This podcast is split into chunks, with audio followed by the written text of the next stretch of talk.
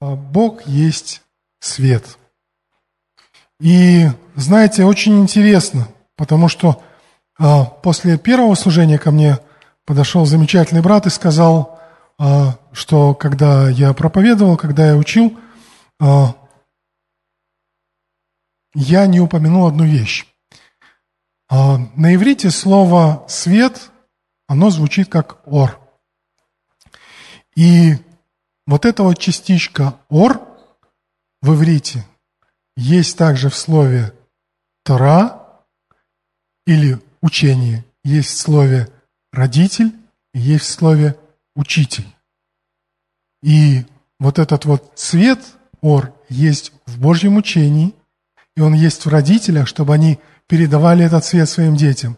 И он есть в учителях, чтобы они приносили этот свет, просвещали, знаете, как просвещение, Министерство просвещения, да, по-белорусски Министерство осветы, да? То есть а, учение, оно подразумевает свет. Но мы пока начнем а, с того, что а, Бог есть свет. И а, вот какой интересный факт. Если вы посмотрите на Библию, то фактически в самом начале, не в самом-самом, но а, буквально там третий стих, и почти в самом конце Библии говорится о свете. Говорится про свет. И если э, мы посмотрим на обычный свет ближайшей к нам звезды, Солнца, то свет – это то, что помогает растениям расти, то, что необходимо людям, чтобы жить, потому что когда свет светит, в растениях происходит такая реакция, ну, это, конечно, скучно, но это необходимо для нас. Реакция фотосинтеза, когда вода, углекислый газ и свет вместе, из этого получается кислород и еще какой-то углеводород. Вот. И солнечный свет нужен не только растениям. Солнечный свет нужен людям, а его ультрафиолетовая составляющая нужна людям в том, что когда она попадает на кожу человека, вырабатывается витамин D.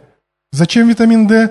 Чтобы наши кости усваивали кальций и чтобы наша иммунная система становилась крепче и могла бороться со всякими микробами, инфекциями и тому подобными вещами. А избыток обычного солнечного света вреден. Можно получить солнечный ожог, можно получить солнечный удар, перегреться, обезводиться. Но избыток – это вредно. Ультрафиолетовый свет в, в слишком больших количествах тоже вреден, потому что ну, он вызывает э, ожог. Но когда он применяется правильно, он может быть даже очень полезен. Например, вот эти вот лампы кварцевания, которые раньше были только в палатах, включали кварцевание, чтобы поубивать всех микробов в больнице. Последнее время, а, во время инфекции, сделали лампы а, с проточным воздухом, то есть такая закрытая коробка, сквозь которую прогоняется вентилятором воздух, а внутри кварцевая лампа, которая этот воздух кварцует. И благодаря этому а, количество микробов, количество всяких инфекций, вирусов, оно уменьшается. А, осень на дворе, скоро зима, световой день идет на убыль. Света становится меньше, тьмы больше. Если бы мы жили на экваторе, мы бы этого не заметили, потому что там день и ночь примерно равные круглый год. Но у нас здесь в северных широтах так. И э, нам в это время нужно больше света, да? Э, возвращаясь к Библии, э, в самом начале Библии, как я уже говорил, в первой главе, э, в третьем стихе, «И сказал Бог, да будет свет, и стал свет». То есть мы видим с самого начала Библии, Бог заинтересован в том, чтобы был свет. И увидел Бог свет, что он хорош, и отделил Бог свет от тьмы. И назвал Бог свет днем, а тьму ночью. И было вечер, и был вечер, и было утро, день один. В самый первый день сотворения на земле, а, во Вселенной появился свет. Я говорил, что в конце есть а, тоже о свете. Если вы посмотрите в предпоследнюю главу Библии, в 21 главу Откровения, то в конце главы говорится так. «И город, Новый Иерусалим, сошедший с небес, не имеет нужды ни в солнце, ни в луне для освещения его, ибо слава Божья осветила его, и светильник его агнец». 24 стих. «Спасенные народы будут ходить во свете его, и цари земные принесут в него славу и честь свою. Ворота небесного Иерусалима не будут запираться днем, а ночи там не будет. И принесут в него славу и честь народов, и не войдет в него ничто нечистое и никто преданный мерзости и лжи, а только те, которые написаны у Агнца в книге жизни.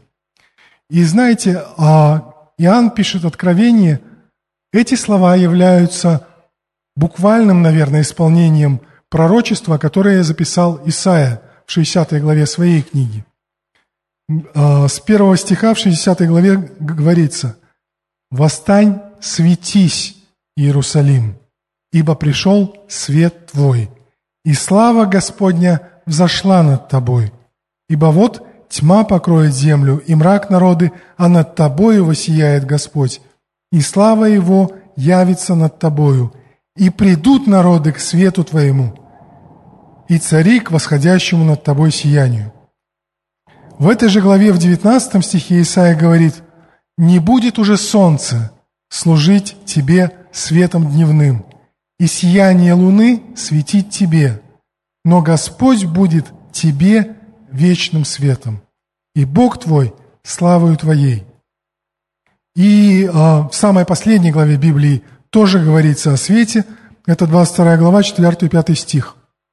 Я прочитаю в современном переводе.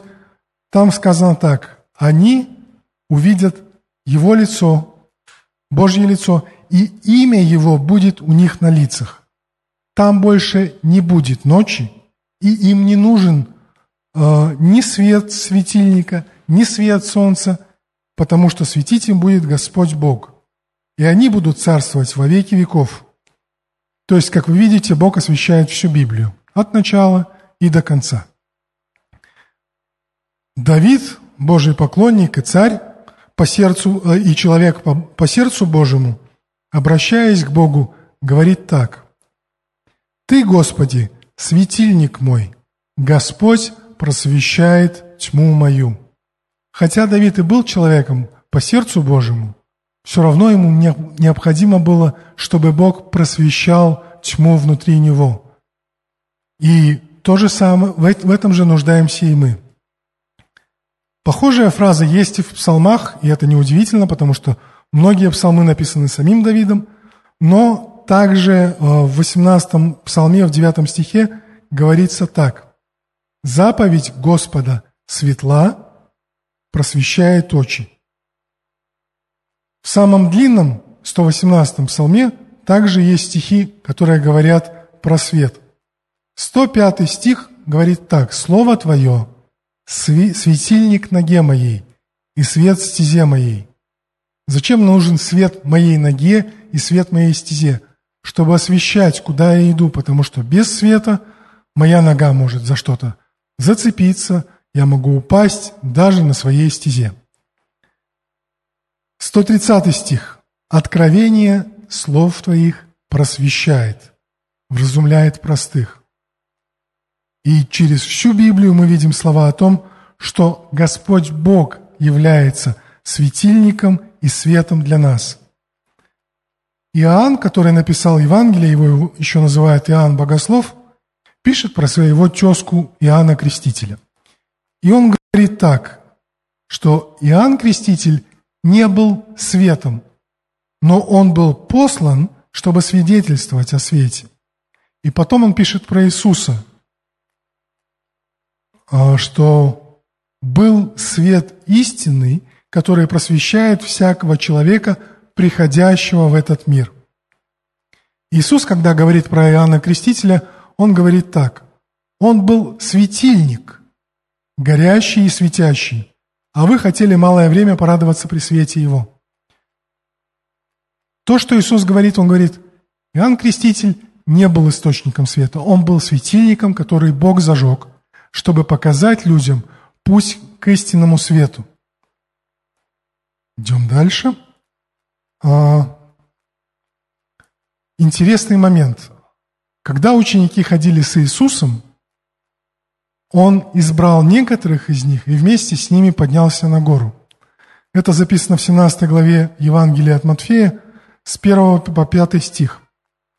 По прошествии дней шести, ну, после событий, которые были в 16 главе от Матфея, взял Иисус Петра, Иакова и Иоанна, который написал Евангелие, брата его, и возвел их на гору высокую одних.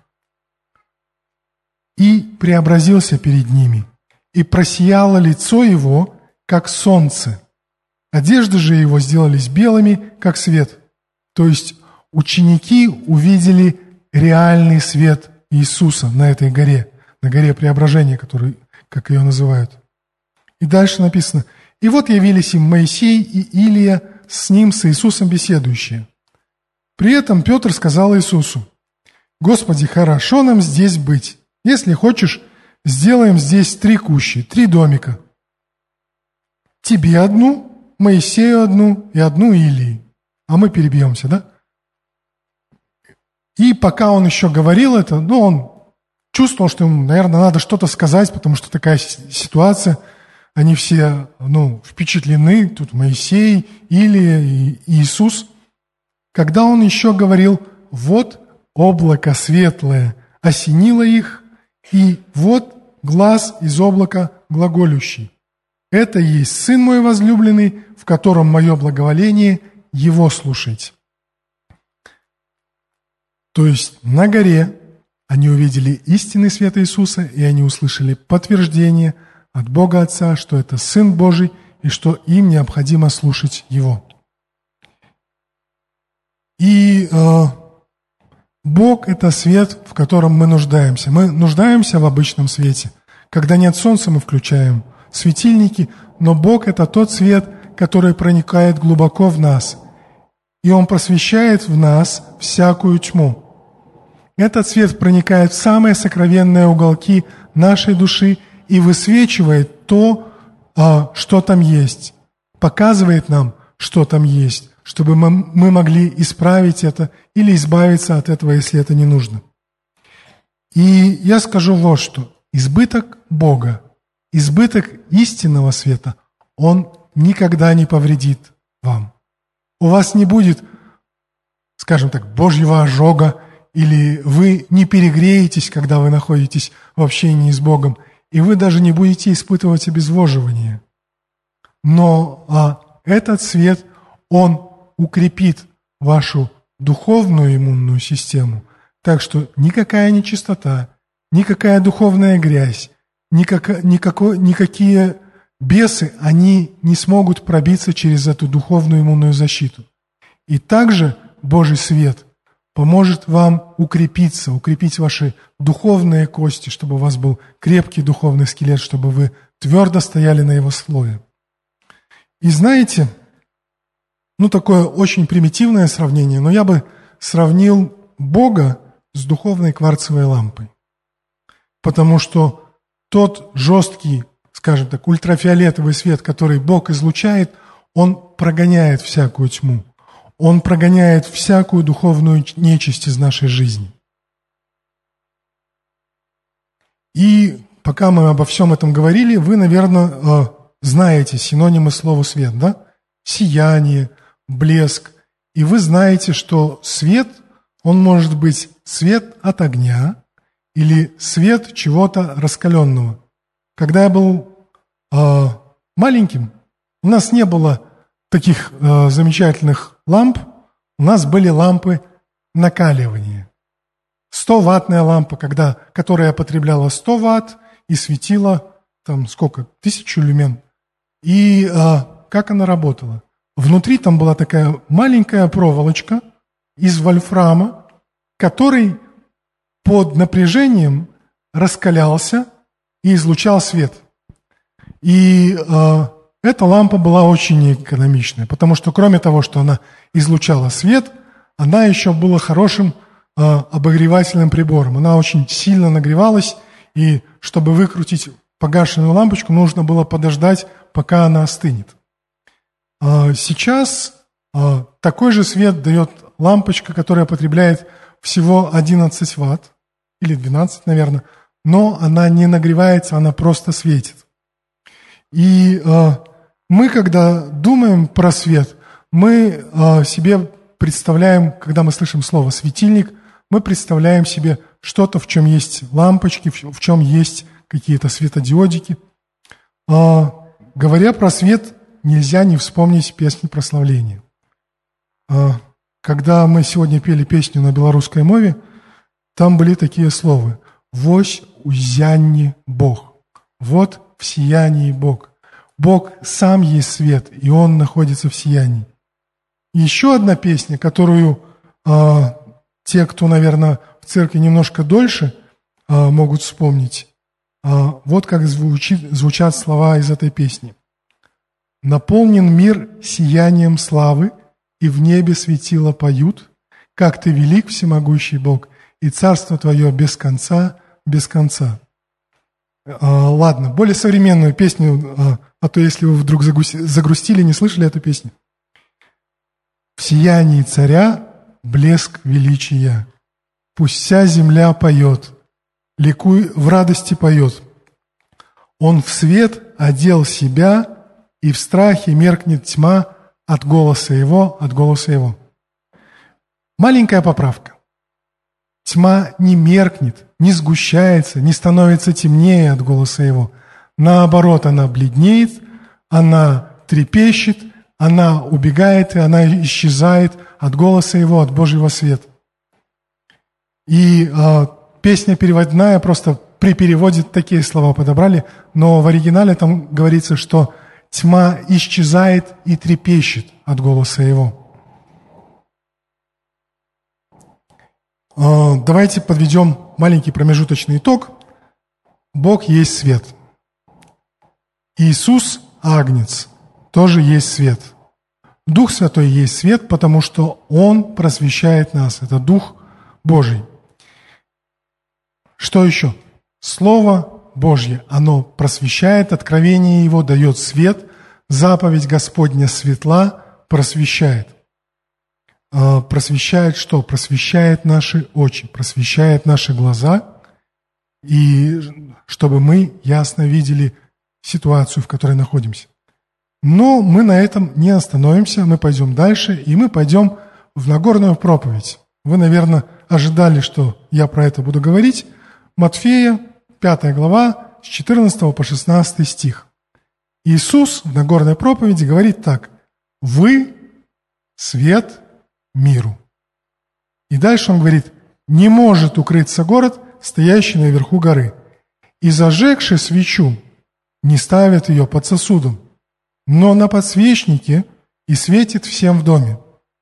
Так да светит свет ваш перед людьми, чтобы они видели ваши добрые дела и прославляли Отца вашего Небесного. То есть ваш свет, который выражается в ваших добрых делах, он производит в людях благодарность и славу Богу. Вы есть свет. И немножко подробнее об этом. А, та же Нагорная проповедь, она есть и в Матфея, и в Луки. И в Луки в 11 главе с 34 по 36 стих Иисус говорит так. Светильник тела есть око. Итак, если око твое будет чисто, то и все тело твое будет светло. А если оно будет худо, то и тело твое будет темно. 35 стих. Итак, смотри, свет, который в тебе, не есть ли тьма? А у Матфея говорится так. Итак, если свет, который в тебе, тьма, то какова тьма? Если же тело твое все светло и не имеет ни одной темной части, то будет светло все так, как бы светильник освещал тебя сиянием.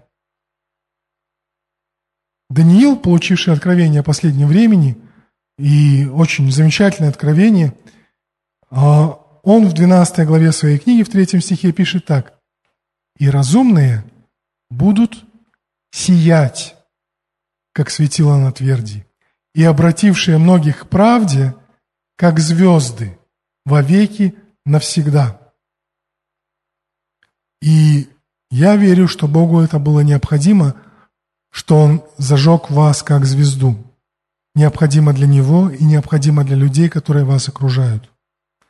Вы наполняетесь Божьим светом не снаружи. Бог не подходит так и снаружи не обливает вас светом. Он зажигает этот свет внутри вас. Есть еще одно важное место, котором я хотел, которое я хотел бы прочитать. Это э, второе послание Петра, конец первой главы. И э, Петр пишет так. «Ибо мы возвестили вам силу и пришествие Господа нашего Иисуса Христа, не хитросплетенным басням последуя, но быв очевидцами Его величия». Очевидцами Его величия Петр говорит о том моменте, когда на горе Иисус просиял перед ними в истинном свете, и когда Бог Отец проговорил к ним. И он описывает это в 17 стихе так. «Ибо Он, Иисус, принял от Бога Отца честь и славу, когда от великой, величественной славы принесся к Нему такой голос «Сей есть Сын мой возлюбленный, в котором мое благоволение». И здесь Петр не добавляет, но еще то, что он, Бог, Отец сказал им, его слушайте. Это важно. И Петр дальше говорит, «И этот голос, принесшийся с небес, мы слышали, будучи с Иисусом на Святой горе». И потом он говорит очень интересные слова. В то время, когда он писал это послание, не было а, Библии ни в бумажной, ни в электронной, ни в какой другой форме. Были а, свитки Торы, был, были а, писания пророков, и про них он говорит следующее. «И при том мы имеем вернейшее пророческое слово. Он говорит про Тору, про пророков. И вы хорошо делаете, что обращаетесь к Писаниям, что обращаетесь к нему, к этому вернейшему пророческому слову, как к светильнику, сияющему в темном месте, доколе не начнет расцветать день, не взойдет утренняя звезда в сердцах ваших, пока Бог не просветит ваше сердце, пока вы не начнете видеть духовный свет, который будет помогать вам различать. А, говоря о Ветхом Завете, я хотел бы напомнить вам одного человека из Ветхого Завета. Человека, который очень много времени проводил в Божьем присутствии. И, наверное, вы догадываетесь, как его звали кратчайший из всех людей – Моисей. И э, вы, наверное, в общих чертах знаете, что происходило, когда Моисей вывел иудеев из Египта, евреев, и э, они дошли до горы Синай, да? Они пришли к горе Синай, а Моисей взошел на гору, провел там какое-то время, получил от Бога скрижали с, десяти, э, с десятисловием – с десятью заповедями, сошел с горы, его лицо сияло, невозможно было смотреть, и он передал им а, закон, передал им инструкции. Знаете, это очень упрощенное описание того, что там было. На самом деле Моисею пришлось ходить на гору дважды. И оба раза он задержался на горе по 40 дней. И э, самый первый поход Моисея на Синай занимает 8 глав в Исходе, с 24 по начало 32 главы. Там Бог дает ему подробные инструкции, как устроить скинию, где что должно стоять, из чего должно быть сделано. Он говорит, я там еще людей назначу, а, дам им мудрость, как это все сделать. И э, после того, как эти 40 дней заканчиваются, и Моисей спускается с горы в первый раз, не говорится, что его лицо сияло. Он 40 дней провел с Богом, не сказано, что лицо его сияло. Возможно, лицо Моисея горело от гнева, когда он спускался с горы в первый раз, потому что Бог сказал ему, спустись Там израильтяне развратились, сделали золотого тельца, поклоняются ему, подбили Аарона на это преступление, сказали, не знаем, что там с Моисеем стало, куда он пошел, что он там делает, хотя когда он ходил, все видели, куда он идет. И Моисей спускается с горы и в сердцах разбивает скрижали Божьи.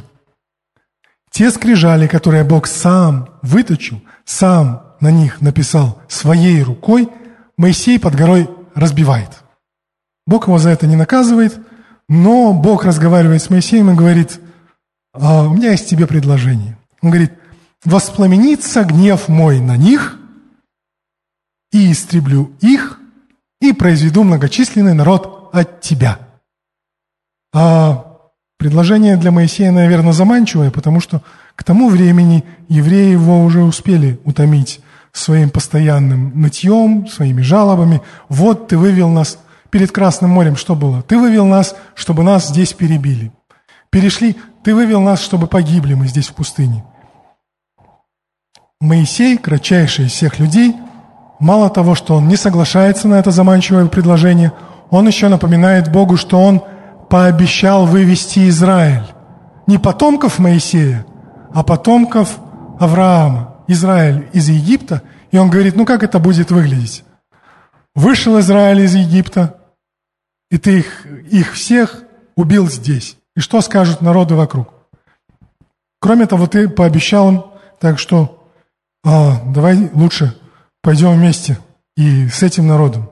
Моисей ходатайствует, Бог их не истребляет, и а, Следующий поход на гору состоялся не сразу же, то есть он не пришел э, ну, с горы, не стер тельца в порошок, не сказал им, что-то вы не то делаете.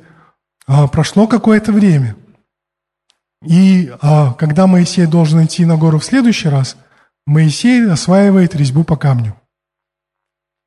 Скрижали, таблички он разбил, надо новые. Бог говорит, сделай таблички, я на них напишу еще раз. А, самое интересное, а, если вы видели гравюры Даре или кого-то, где Моисей спускается с горы с двумя такими, как могильными плитами практически. На самом деле они не были такими большими. На самом деле а, там сказано, что у Моисея в руке были две скрижали. То есть я так подозреваю, что размер скрижалей был не очень большой – да и ковчег сам по себе, в который потом эти скрижали положили, тоже не был большой. Ну, там э, максимальные размеры, по-моему, были 74 на 74 и на метр 22, наверное, метр 30 максимум.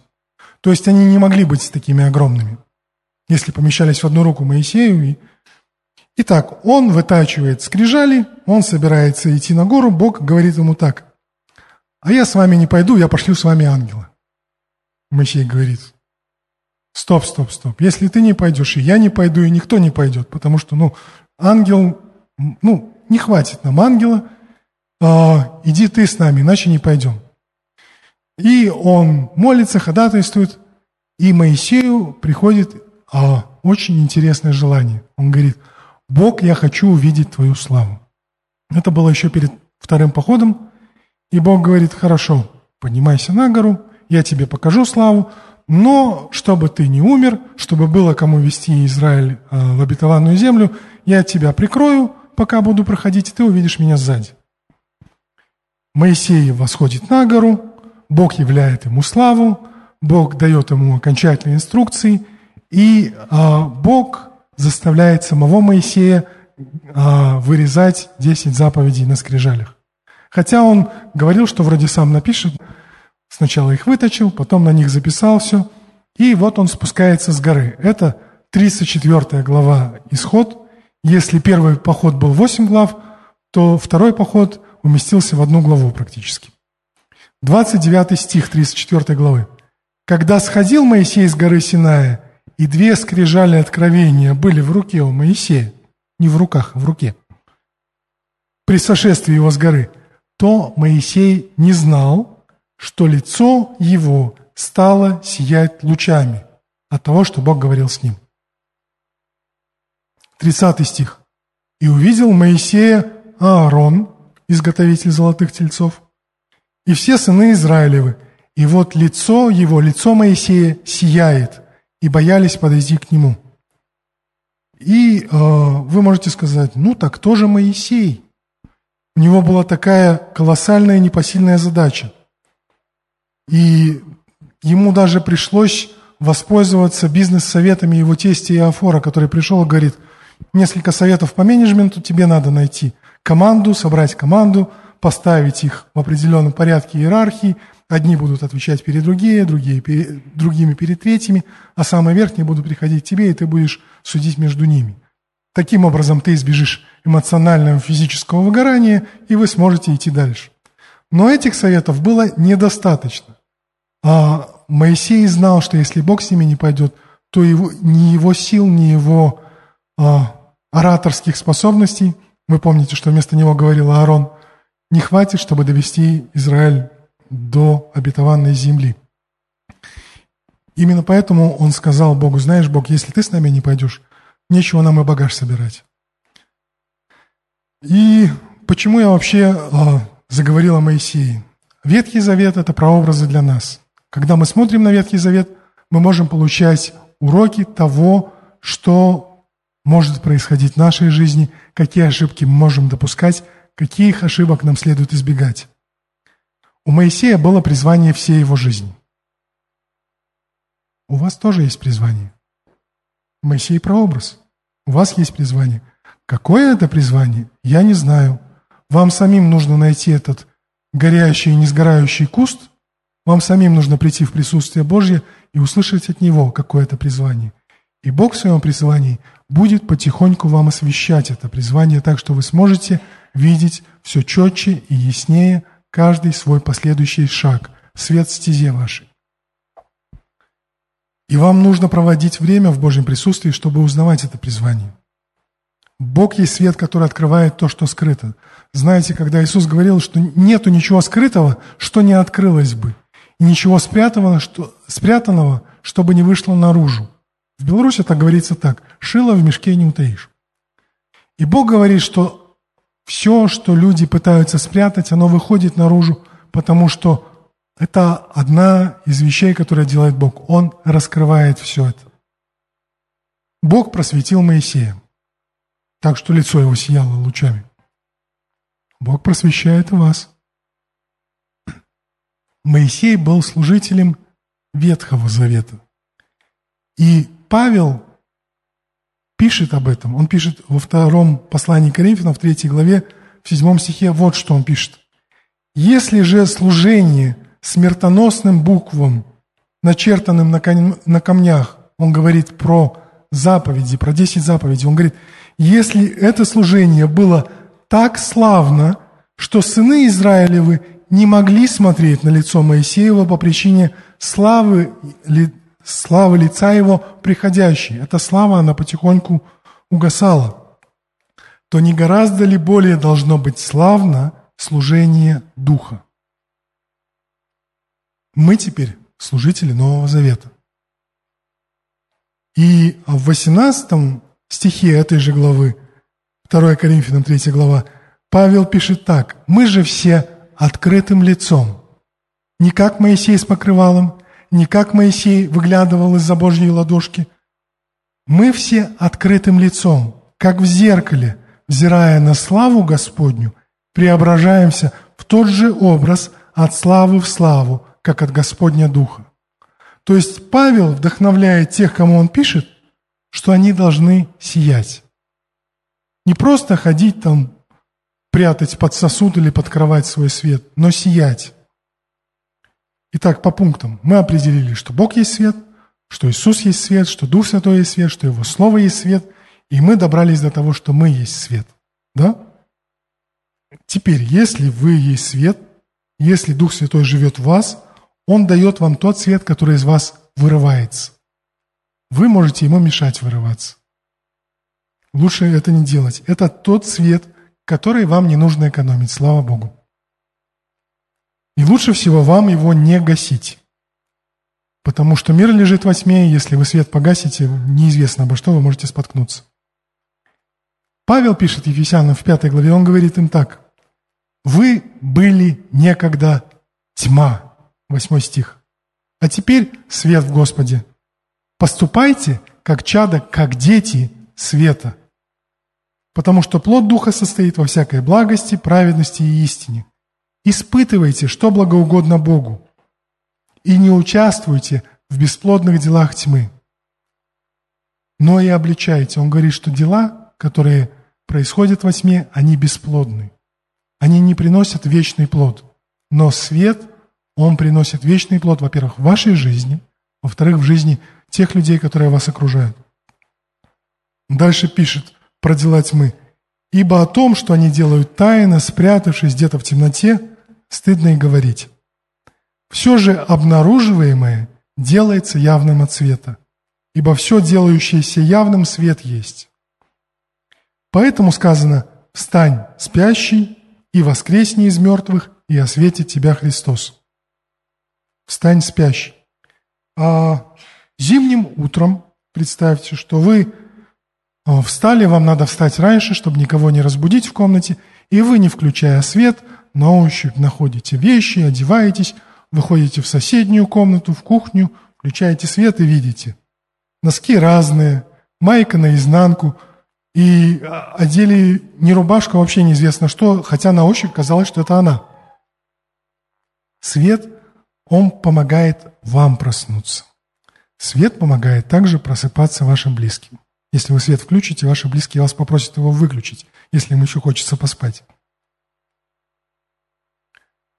Свет – это то, что вы несете с собой. Свет показывает вам, когда вы подсвечиваете, вы видите, что нужно изменить. Вы свет там, где вы учитесь. Вы свет там, где вы работаете. Вы свет там, где вы занимаетесь спортом или там, где вы занимаетесь хобби.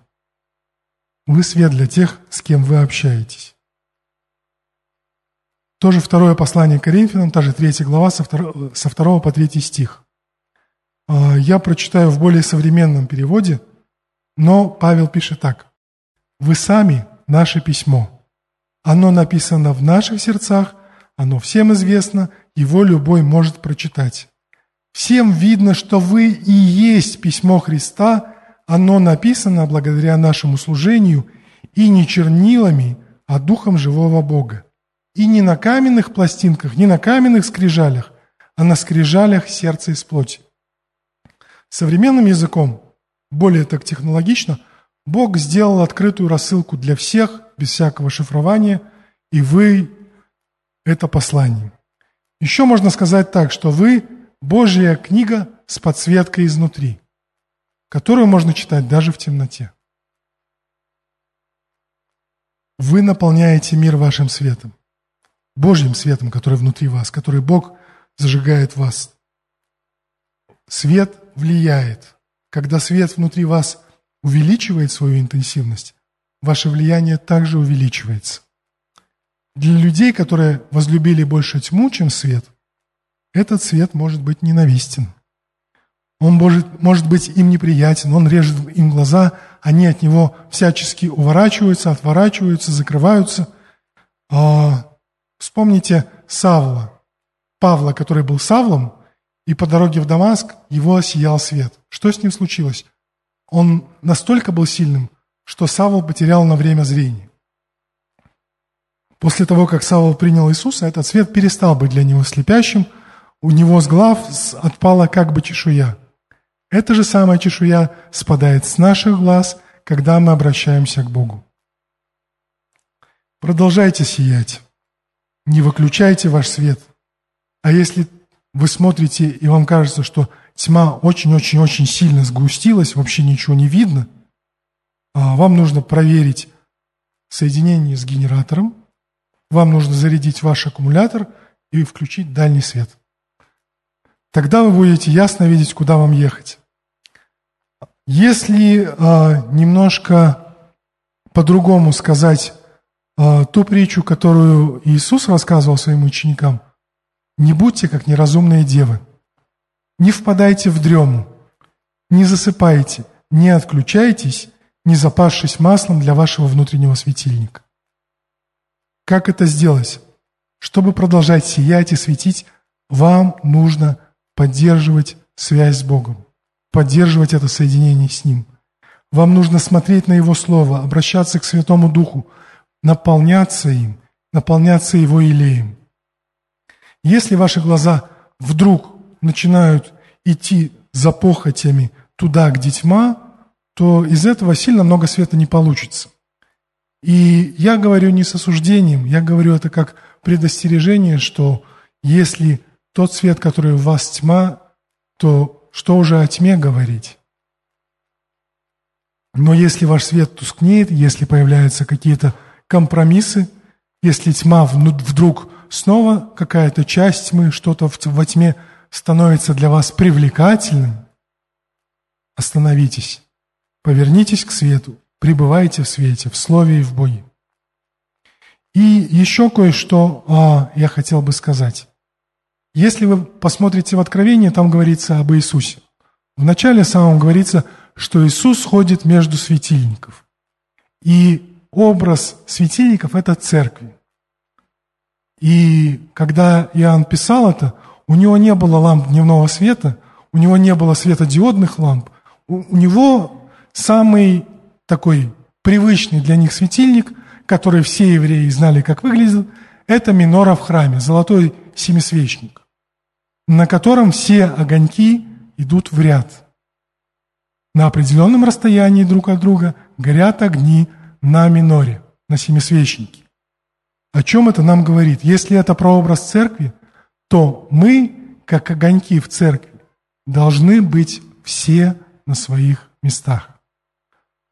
Нам нужно занять то место, которое Бог предназначил для нас, и тогда вся церковь будет светить ярким, замечательным светом, освещая все вокруг. Если мы с нашим светом не можем никак найти место, бегаем где-то, это получается хаос. Если вы э, посмотрите на освещение в комнате, знаете, э, в советское время у всех в центре потолка была люстра, и она должна была освещать всю комнату. Чтобы она освещала всю комнату, это должна была быть больше, чем одна лампочка. Там, ну, минимум две, три, пять. Пять это уже по-богатому, потому что 500 ватт, ну, счетчик очень быстро крутился. А, но почему я это говорю? А, когда вы хотите что-то осветить, вы не просто натыкиваете светодиодиков здесь, там, где попало. Вы рассчитываете, как это все будет освещено, чтобы ничто не оказалось неосвященным. Точно так же и Бог. Он ставит вас в своей церкви, в своем теле, зная, какой свет вы выдаете, насколько ватт вы светите, чтобы осветить все равномерно.